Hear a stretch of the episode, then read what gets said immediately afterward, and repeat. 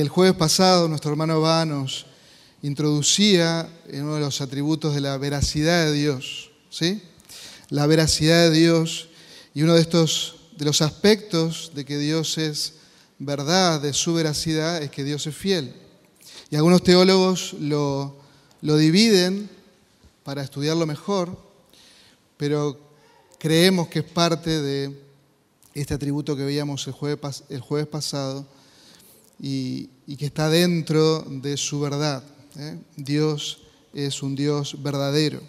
Su conocimiento, sus palabras son la verdad y Él es la norma suprema de la verdad. ¿sí?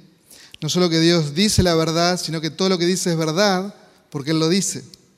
Y ahí nos, nos cambia el concepto de lo que es la verdad. ¿sí?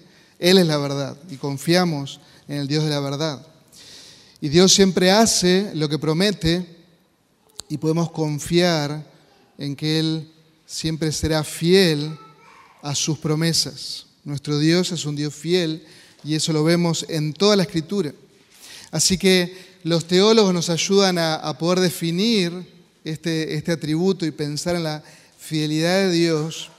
Y Gruden, por ejemplo, dice que la fidelidad de Dios significa que Él siempre hará lo que ha dicho y cumplirá lo que ha prometido. De manera sencilla nos pone en nuestra mente este atributo para fijar y dice, siempre hará lo que ha dicho y cumplirá lo que ha prometido. Y damos gloria al Señor que nuestro Dios es un Dios fiel. Porque imagínense tener a un Dios infiel, ¿sí? que va cambiando las reglas a medida que pasan los años, los días. Sería totalmente terrible para nosotros no podemos confiar en Él. Así que nuestra fe, hermanos, está basado en que Dios es un Dios fiel, en que Él cumple su palabra, en que Él cumple todo lo que Él ha prometido. Nuestra fe descansa en su palabra. Nuestra fe viene a nosotros por el oír la palabra de Dios, por la palabra de Cristo. Nosotros tenemos una fe genuina porque confiamos y descansamos en que Dios es fiel y todo lo que está en su palabra es verdad y se cumplirá de tapa a tapa. Amén. Así que les invito a poder observar este atributo en el libro de Esdras. Esdras. Y vamos a ver algunos versículos. Así que mientras vamos leyendo algunos versículos de Esdras, quiero que vos tengas en mente esta definición. La fidelidad de Dios significa que Él siempre hará lo que ha dicho y cumplirá lo que ha prometido. Para aquellos que toman nota, se las leo de nuevo.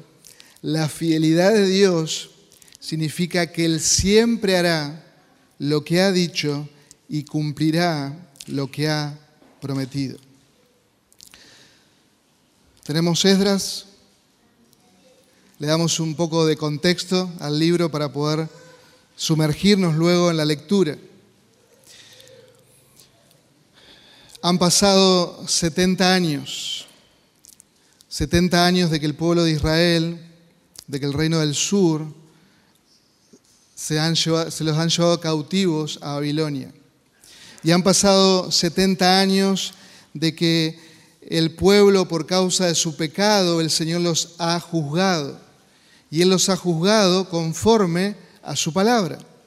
Él les había dicho allí en su ley, en, Deuteronomio, que si ellos hacían esto o aquello, en obediencia a él, él los iba a bendecir, pero si no hacían esto o aquello, si no cumplían su ley, Él los iba a maldecir y ellos iban a ser llevados cautivos.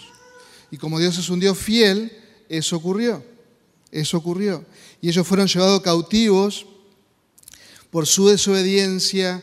Dios utilizó a Nabucodonosor, que seguramente los, has escuchado nombrar alguna vez o lo has leído, y Dios usó al pueblo de Babilonia como un instrumento de justicia para castigar a su pueblo, para quitar la idolatría de sus corazones. ¿Sí? El pueblo había salido de Egipto, pero su corazón nunca salió de Egipto. Ellos llevaron sus ídolos a la tierra prometida y ahí estuvieron por muchos años. Y una y otra vez Dios enviaba a sus profetas y, el pueblo no sanaba, el pueblo estaba lleno de ídolos. era un pueblo infiel. Frente a un Dios fiel que siempre le extendió la mano, ellos le respondían con infidelidad. Así que Dios los juzgó por su pecado. Pero aquí cuando estamos en Esdras, ya el reino de Babilonia ha caído. Fue un reino que duró muy poco, fueron instrumentos en las manos de Dios, pero Dios levantó otro reino para juzgar a Babilonia. Dios levantó otro reino, los medo-persas, donde Ciro es el rey de este nuevo imperio. Y, en la narrativa histórica uno puede ver cómo estos reinos eran muy chiquitos y de repente son levantados como Babilonia. Y Dios tenía un propósito con Babilonia, juzgar a su pueblo. Ahora Dios levanta a los medo-persas para juzgar a Babilonia, porque ¿quién es el soberano? Nuestro Dios. Nuestro Dios es el Dios soberano. Y quiero que ustedes observen mientras leemos en el texto no solo la fidelidad de Dios, sino que hay alguien que está en el trono y ese es nuestro Dios, que pone reyes, que saca reyes, que, le, que levanta reinos y saca reinos. Y todo para seguir su plan, porque aquí vemos una sola historia que es el plan de Dios, el plan de redención. Así que Dios en su gran bondad y misericordia, siendo fiel para con su pueblo Israel, les dio un castigo, pero ese castigo fue acotado. Él les había, dicho, les había dicho por Jeremías que iban a ser 70 años, que ellos iban a estar cautivos en Babilonia y que iba a hacer volver a un remanente. ¿Y por qué Dios iba a hacer volver a ese remanente? ¿Por qué? Porque Dios es... ¿Cómo? Porque Dios es fiel, claro. Porque Dios es fiel. Y Dios se había dicho que iba a hacer volver a su remanente, Dios cumple su palabra, y como Dios es fiel, hay un remanente que va a volver. Observen ahí Esdras capítulo 1, versículo 1. Dios siempre cumple su palabra porque Dios es fiel. Y observen cómo Dios mueve y digita todas las cosas no algunas cosas, todas las cosas. Y quiero que pienses, el corazón humano está en las manos de Dios, de un Dios soberano. Y Dios digita incluso e inclina los corazones de las personas como Él quiere, porque Él es soberano. Edras 1.1. En el primer año de Ciro, rey de Persia, observen para que se cumpliera la palabra del Señor por boca de Jeremías, el Señor movió el espíritu de Ciro, rey de Persia, y éste hizo proclamar por todo su reino y también por escrito diciendo, se dan cuenta, Dios está moviendo al rey, es su primer año de su reinado, pero Dios lo está moviendo a que este rey impío cumpla su palabra, esa palabra que había dicho el Señor hace 70 años atrás. Hay un solo soberano y Dios mueve el espíritu de Ciro para proclamar, para hacer esta proclamación en su reino y también por escrito. ¿Y cuál era esa proclamación? Observen. Así dice Ciro, rey de Persia. El Señor, el Dios de los cielos, me ha dado todos los reinos de la tierra. Y Él me ha, designado para que le edifique una casa en Jerusalén que está en Judá. Quien de entre todos vosotros pertenezca a su pueblo, sea su Dios con él, que suba, que suba a Jerusalén, que está en Judá, y edifique la casa del Señor, Dios de Israel. Él es el Dios que está en Jerusalén. Y a todos los, perdón, y a todos sobrevivientes en cualquier lugar que habite, que los hombres de aquel lugar lo ayuden con plata y oro, con bienes y ganado, junto con una ofrenda voluntaria para la casa de Dios que está en Jerusalén.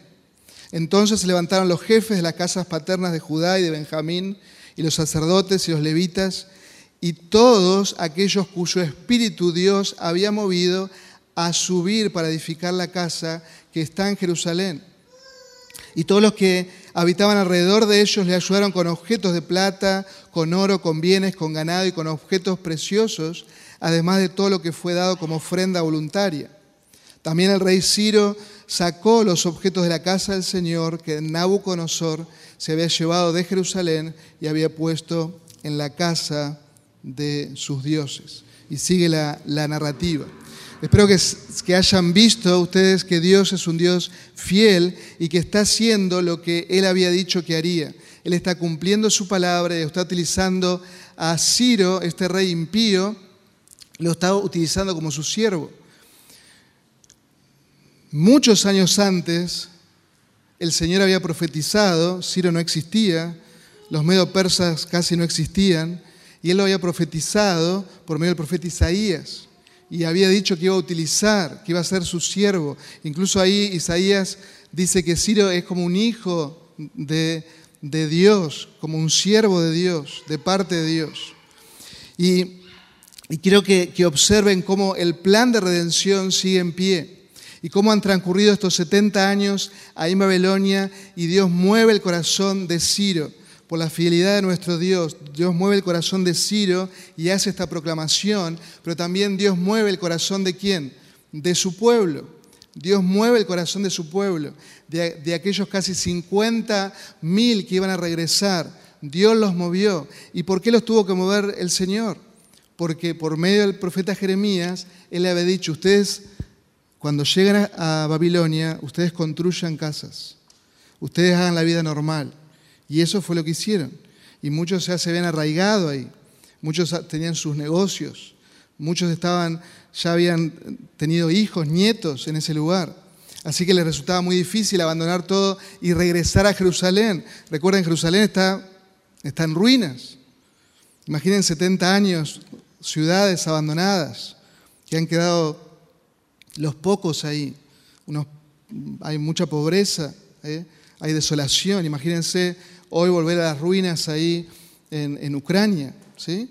Bueno, así estaba Jerusalén, estaba con el templo destruido.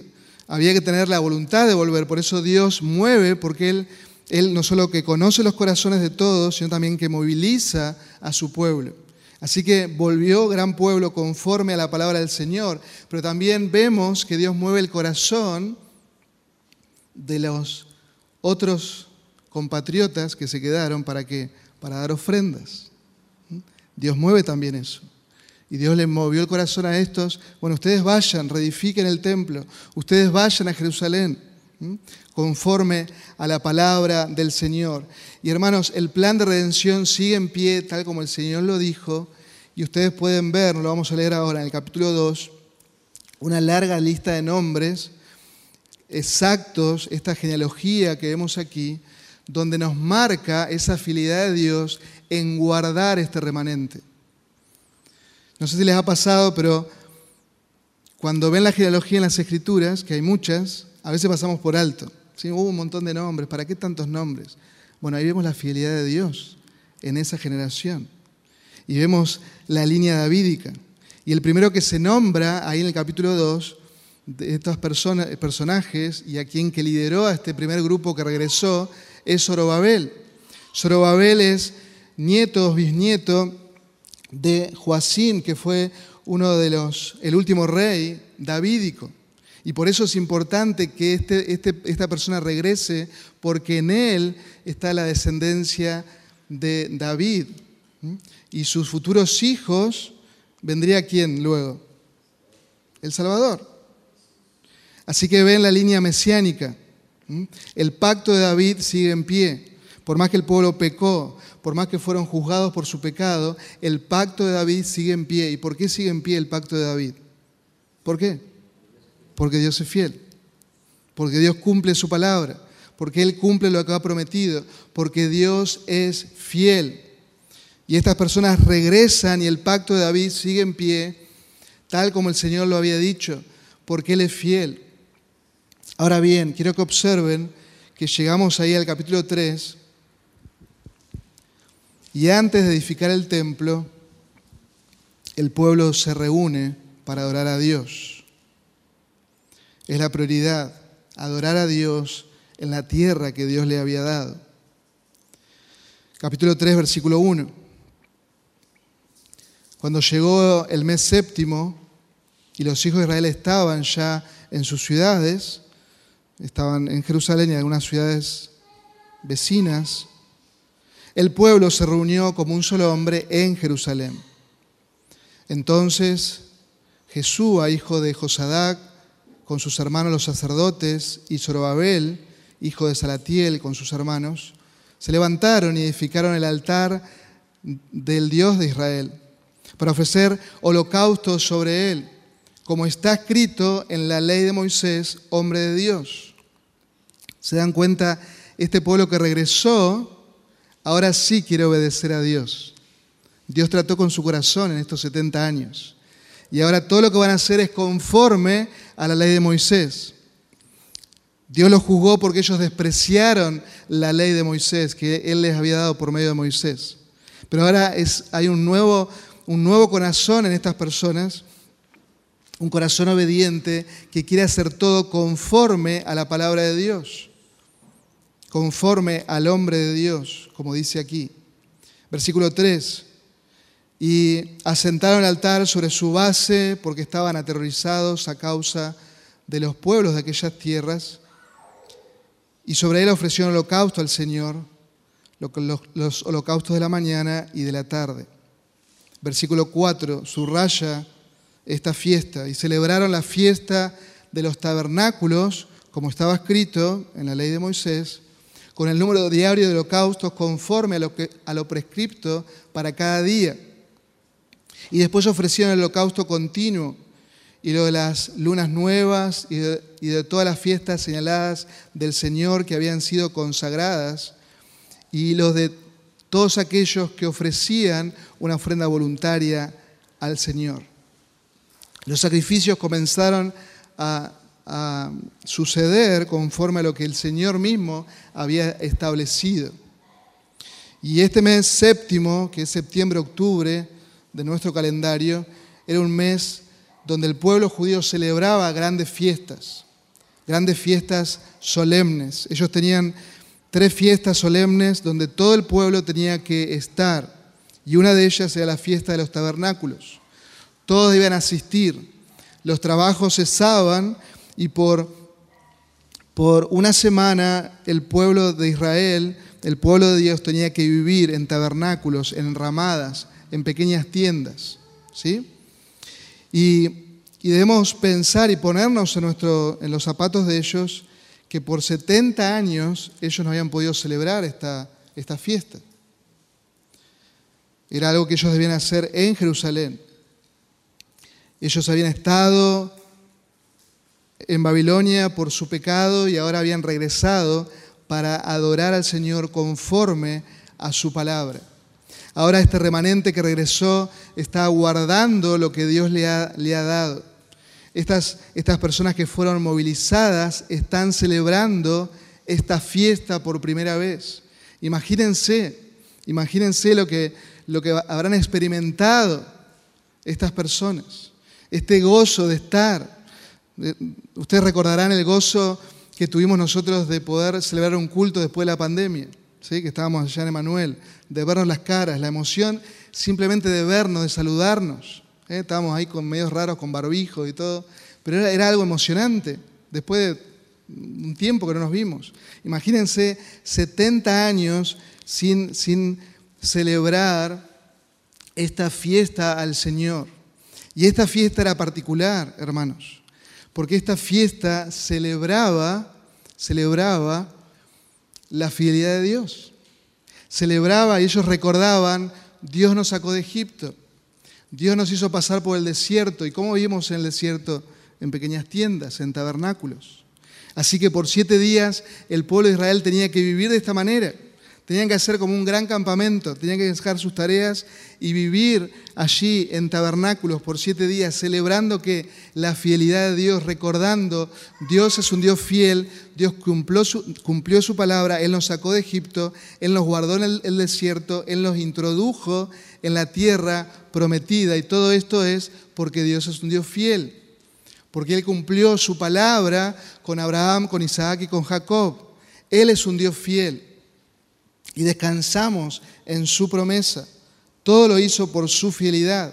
Así que está el pueblo allí reunido, congregado para adorar al Señor y recordar que Él es un Dios fiel.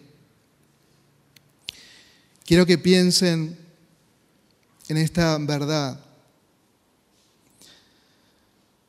si antes de que los cimientos se hayan puesto del nuevo templo, como el Señor le había dicho a Zorobabel y al resto, ellos están celebrando la fiesta de los tabernáculos.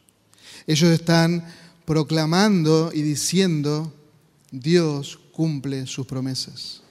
Ellos están proclamando y diciéndose unos a otros, lo primero para nosotros es Dios. Dios está en primer lugar. Ellos se reunieron, como dice el texto ahí, como un solo hombre para adorarle, para proclamar que Dios es fiel y que todo lo que Dios había dicho por medio de sus voceros, de esos profetas oficiales, Él los cumplió. Ellos están ahí recordando y celebrando que ellos tuvieron 70 años en Babilonia y que pueden regresar a su tierra porque Dios es fiel. Porque esos 70 años ya se acabaron y ellos regresaron por la fidelidad de Dios, porque Dios cumple sus promesas. Dios les había dicho que un remanente iba a volver y ellos están ahí y siendo parte de ese cumplimiento de la promesa de Dios. Ellos son testigos de la fidelidad de Dios. Ellos están proclamando, ellos están evidenciando que Dios es fiel, que Dios es fiel. Estamos aquí y esto es porque Él lo dijo y así se cumplió. ¿Se dan cuenta el cambio de corazón que hay aquí con este remanente que regresó? Ellos están adorando y ellos están recordando la fidelidad de Dios en el pasado pero están recordando la fidelidad de Dios en el presente. Ellos regresaron porque Dios es fiel, porque Dios cumplió su palabra. Dios cumplió su palabra. Pero no solo están reconociendo que el Señor los guardó, sino que también ellos están reconociendo, y quiero que presten atención, ellos están reconociendo que Dios los castigó y ese castigo también fue parte de su fidelidad. ¿Escucharon? El castigo que ellos recibieron fue parte de la fidelidad de Dios, porque Dios es un Dios justo y un Dios fiel y un Dios que cumple su palabra. Y Él les había dicho, si ustedes hacen esto o aquello, yo voy a ser fiel para con ustedes. A ustedes les va a ir muy bien. Pero si ustedes no hacen lo que yo les digo, a ustedes les va a ir muy mal. ¿Y Dios qué está haciendo? Cumpliendo su palabra. Y ellos están reconociendo que esos 70 años en Babilonia fueron justos. Que esos 70 años en Babilonia fue un castigo justo de parte de Dios. Porque hermanos, Dios cumple sus promesas, pero también cumple cada una de sus advertencias. Y muchas veces nos, nos, gusta y nos apasiona pensar en la fidelidad de Dios solo en sus promesas. Pero tenemos que tener cuidado porque Dios advierte muchas cosas. Y nosotros, como estábamos viendo los domingos, si transitamos, si transitamos nuestra vida en Cristo, no teniendo cuidado en lo que Él nos dice y no viviendo de una manera santa, ojo, ojo, porque Dios te va a disciplinar. Y te va a disciplinar porque Él ya te lo ha dicho. ¿Sí? Porque Dios es un Dios fiel. Dios es un Dios fiel. Dios en su gracia, Él cumple sus promesas, pero también cumple sus advertencias. Y tenemos que tener presente esto. Él actúa siempre conforme a su palabra. Y como hijos, si no andamos correctamente, Él nos va a purificar y esa purificación vendrá como una disciplina de parte del Señor. Uno de los salmos post-exílicos es el Salmo 115 quiero que escuchen las palabras de este cántico, como hay un nuevo corazón en estas personas. Dice, no a nosotros, Señor, no a nosotros, sino a tu nombre da gloria por tu misericordia, por tu verdad, por tu fidelidad. Porque han de decir las naciones, ¿dónde está ahora su Dios? Nuestro Dios está en los cielos y Él hace lo que le place. ¿Se dan cuenta lo que hemos leído en Esdras? Él es el soberano, Él hace lo que le place, Él mueve reyes como Él quiere, Él es el Dios soberano y el pueblo está proclamando, Señor, en nosotros no hay nada en qué gloriarnos, toda la gloria es tuya y nosotros reconocemos tu misericordia y nosotros reconocemos tu verdad, tu fidelidad. Y estamos aquí justamente por eso, porque tú eres un Dios fiel y damos gloria a ti. Y nosotros, hermanos, nos unimos a las palabras de este salmo y proclamamos y adoramos al Señor por su fidelidad, por su fidelidad. Y vemos que los siglos han pasado y el descendiente de David, nuestro amado Señor Jesucristo, ya vino según la promesa de Dios. Y tanto Esdras como Nehemías vemos eso, cómo ese remanente regresó y cómo la línea davídica se mantuvo, de tal, de tal manera se mantuvo que nosotros vemos allí en el libro de Mateo la genealogía del Señor Jesucristo y cómo vemos esa fidelidad y cómo sabemos correctamente quién es quién en la historia, porque hay un registro genuino y auténtico por, por parte del Señor por su fidelidad. Así que el Señor vino y cumplió conforme a lo que el Señor había establecido en su primer advenimiento y Él cumplirá todo conforme a la segunda venida de nuestro Señor. Justamente ¿por qué? Porque Dios es fiel. Porque Dios es fiel. Todo se ha hecho conforme a su palabra. Así que hermanos, nos debemos gozar y confiar en nuestro Dios, que Él nos salvó en Cristo y pronto vendrá a buscar a los suyos. ¿Por qué? Porque lo prometió y porque Él es fiel. Y así como Él fue fiel con ese remanente, será fiel para con nosotros, para con nosotros, porque su carácter no cambia, Él es inmutable. Así que me gustaría que pensemos antes de orar en algunas implicaciones para nosotros. Quizás, brother, podés poner el aire un poquito más fuerte, porque hay calor, me parece, en algunos. Sí, algunas implicaciones para nosotros. En primer lugar, pensar en que Dios es fiel, como lo vimos el domingo pasado, que Dios es verdad, en su veracidad. Esto nos lleva a confiar y crecer en fe. Porque si Él ha cumplido toda su, su palabra y lo vemos, Él cumplirá lo que resta por cumplirse. ¿Sí? Él lo cumplirá. Así que cuando pensamos en que Dios es fiel, debemos nosotros crecer en fe y descansar, que sus promesas en Cristo son sí y amén, que en sus promesas se cumplen, siempre se cumplen siempre. Nosotros a veces fallamos, muchas veces fallamos. Nuestra palabra no es confiable. Por eso eh, se hacen contratos para todo hoy, porque la palabra del ser humano no es confiable. ¿eh? Vos sacás un turno, bueno, escribímelo acá, ¿sí? porque después yo dije que lo saqué, ya con un turno de médico ya te lo dan por escrito, te llega el mail, ¿eh? porque la palabra no es confiable. Pero Dios lo que dice lo cumple y sus promesas son sí, son verdaderas. En segundo lugar, hermanos, la realidad de mi vida en Cristo, de esa vida nueva que tenemos en Cristo y todo lo que tenemos en Cristo es una realidad para nosotros. No es una posibilidad, es una realidad, es una realidad absoluta para nosotros. Si estás unido a Cristo, Todas las promesas que Él te ha dado son tuyas, son tuyas. Así que esto me lleva a vivir conforme, conforme a sus promesas, conforme a todo lo que tenemos en Cristo. ¿Sí? Entonces, pensar en la fidelidad de Dios me recuerda, tengo una nueva vida en Cristo, estoy unido a Él y todo lo que el Señor me da en Cristo es mío y yo debo vivir conforme a eso. En tercer lugar, pensando en que Dios es un Dios fiel y pensando en nuestros pecados, sabemos que todos nuestros pecados han sido perdonados en Cristo. ¿Y cómo sabemos eso? ¿Cómo sabemos? Porque lo sentimos, me siento perdonado. ¿Cómo lo sabemos? Porque lo dice en su palabra. Si Dios me dice, yo soy fiel y justo para perdonar tus pecados, Él es fiel y justo para perdonar, lo sientas o no, vos sos perdonado. Si has ido en arrepentimiento y fe. Y a veces la culpa la llevamos a la rastra. si fuiste realmente a Cristo, si, si abrazaste la cruz de Cristo, si has ido a Él en arrepentimiento y fe, si has ido con un corazón contrito y humillado, Él te ha perdonado.